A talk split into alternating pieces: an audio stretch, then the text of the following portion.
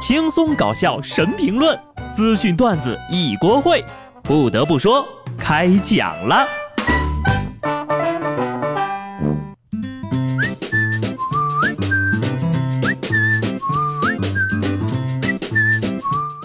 Hello，听众朋友们，大家好，这里是有趣的。不得不说，我是机智的小布。生活没有什么过不去的坎儿，人呢要时时乐观，给自己一个 very good，告诉自己。明天就可以放假了。明天呢就是清明节了啊！大家伙呢要趁现在更努力工作了。你不好好表现的，祖宗都没脸见了。明天呢跟布嫂打算回老家，他就买了一大包纸钱回来，有一米多高呢，准备清明节呀给他那边的爷爷烧纸。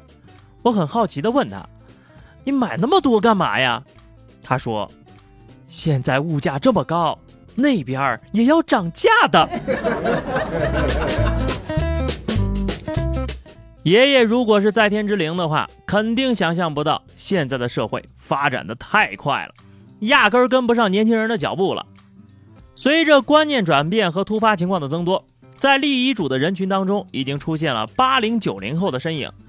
在无锡西城公证处，最年轻的呀是九五年和九七年的两个女孩。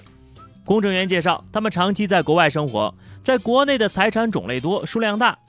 一个二十二岁的九五后，因为长期在国外留学，早早的立下了遗嘱，明确自己意外后的房子归属。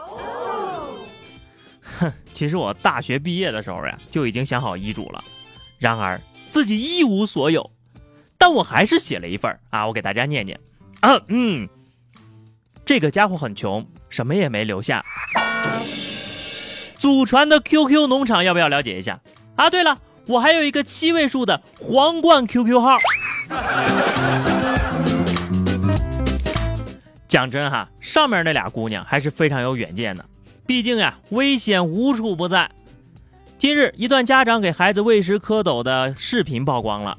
视频中呀，碗里不停游动的蝌蚪被喂进了孩子的口里。家长说，这么吃可以强身健体呀。人医生马上就出来辟谣了，蝌蚪中含有大量的寄生虫，吃了呀极有可能感染裂头蚴。蝌蚪、青蛙、蛇吃生的呀都会感染。蝌蚪的确是一味中药，但是随意生吃活蝌蚪是非常危险的，切不可听信偏方，会吃出毛病的。怀孕的时候呢是这也不让吃，那也不让吃。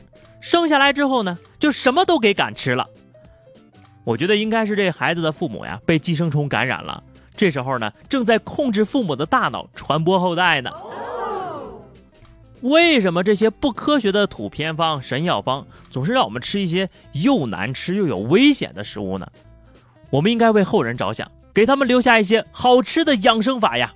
你比如吃火锅，温中散寒，除湿止痛。补中益气，暖中补虚。吃炸鸡，暖宫润胃，宣肺理气。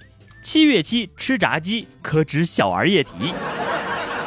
烤串儿，化痰息风，止咳止痰。夏季傍晚后撸串儿，可治流言。奶茶，暖宫润胃，润喉止咳。女性每天一杯奶茶，可治宫寒。等等等等。大千世界，吃什么的人都有。今日呀，成都新会展中心的天鹅湖内，十四只黑天鹅以及湖心岛上的十五只天鹅蛋相继消失了。民警加强巡逻，终于发现啊这嫌疑人的踪迹。一人被当场抓获，一人主动投案，分别被刑拘十四天。还有一个人在逃。据供述呀，他们只是想尝尝天鹅肉的滋味。天哪，癞蛤蟆成精显灵了啊！赶紧给丫绑起来，扔到寺庙的池塘里去，让游客天天用钢镚扔他们。希望这些癞蛤蟆精能跟喂孩子吃活蝌蚪的家长打一架，那可是杀子之仇啊！偷了十四只天鹅，才刑拘了十四天，那还有十五个蛋呢？啊，不应该在十四的后面加十五个零才对吗？智障太多，警察叔叔都快忙不过来了。最近呢，网上有个视频火了，用奔驰的车标装饭菜、水果、坚果。大多数人看了呀，以为只是个段子，可没想到呢，现实生活当中真的有人就这么干了。三月二十八号中午啊，浙江永康的民警从犯罪嫌疑人小郭的家中搜出了十余个奔驰的车标，这小郭就交代了。你自己看到抖音上面有人拍这个挖奔驰车车标的视频呢，都获得了数十万个赞，他就效仿了，还录制视频上传了。人家抠的是自己的车，谁让你去抠别人的车标了？我见过最高的税就是智商税了，你偷东西还录视频，生怕警察叔叔抓不着你啊！而且啊，这奔驰的标没有奥迪的标好呀，三菜一汤随便装。再说了。你光抠饭盒也不行啊，你还需要一个吃饭的工具，抠个玛莎拉蒂呀！看到这个新闻呢，我就赶紧奔向了车库，到停车场才想起来，我也没有车呀。备受打击，聊点欣慰的。如果事事牢记不是你的强项，你也可以放心了。最近呢，有研究证明啊，健忘可能是个优点。事实上，选择性记忆甚至可能表明智商更高。如果你想增加大脑学习区域的新神经元的数量，可以尝试锻炼。研究发现啊，诸如慢跑、健步行走和游泳这类适度的有氧锻炼，可以增加大脑内部重要连接区域的神经元的数量。我就说我智商一百五以上嘛，一直怀疑自己是老年痴呆的朋友们也可以安心了啊。不过你要照这个研究说的话，那金鱼是不是个个都是天才呀？再聊一条，咱就收工了啊！有空的朋友呢，可以约小布哥哥一起打打游戏。哎，可不能说是玩物丧志啊！别人打游戏费钱，我带你打游戏能救命啊！说大学生小丁前两天给母亲呢发了一条“今生债，来世还”这么一条短信，随后呢就再也联系不上人了。当妈的一看这还得了，以为儿子要自杀了，吓坏了呀，急忙来到派出所报警。然后呢？民警就挨着找啊，终于在一家网吧找到了小丁。这小丁说了：“嗨，打游戏太着迷，忘了自杀这回事了。扶我起来，我还能打。沉迷游戏的呀，就没有自杀的，只有猝死。寻思着自杀前准备给游戏告个别吧，结果游戏这么好玩，为什么要自杀？”这简直就是游戏最正能量的新闻了。我猜呀，这小哥当时一直是这么想的：这局赢了就走，这局赢了就走。可结果呢，把把落地成盒，人生惨淡。顺利吃鸡一次没有，怎么办？玩笑开完了啊！不得不说，生活压力这么大，谁不是一边想死，一边要拼命撑着活下去呢？请牢记，自杀是不会结束痛苦的。只是把痛苦传给别人罢了。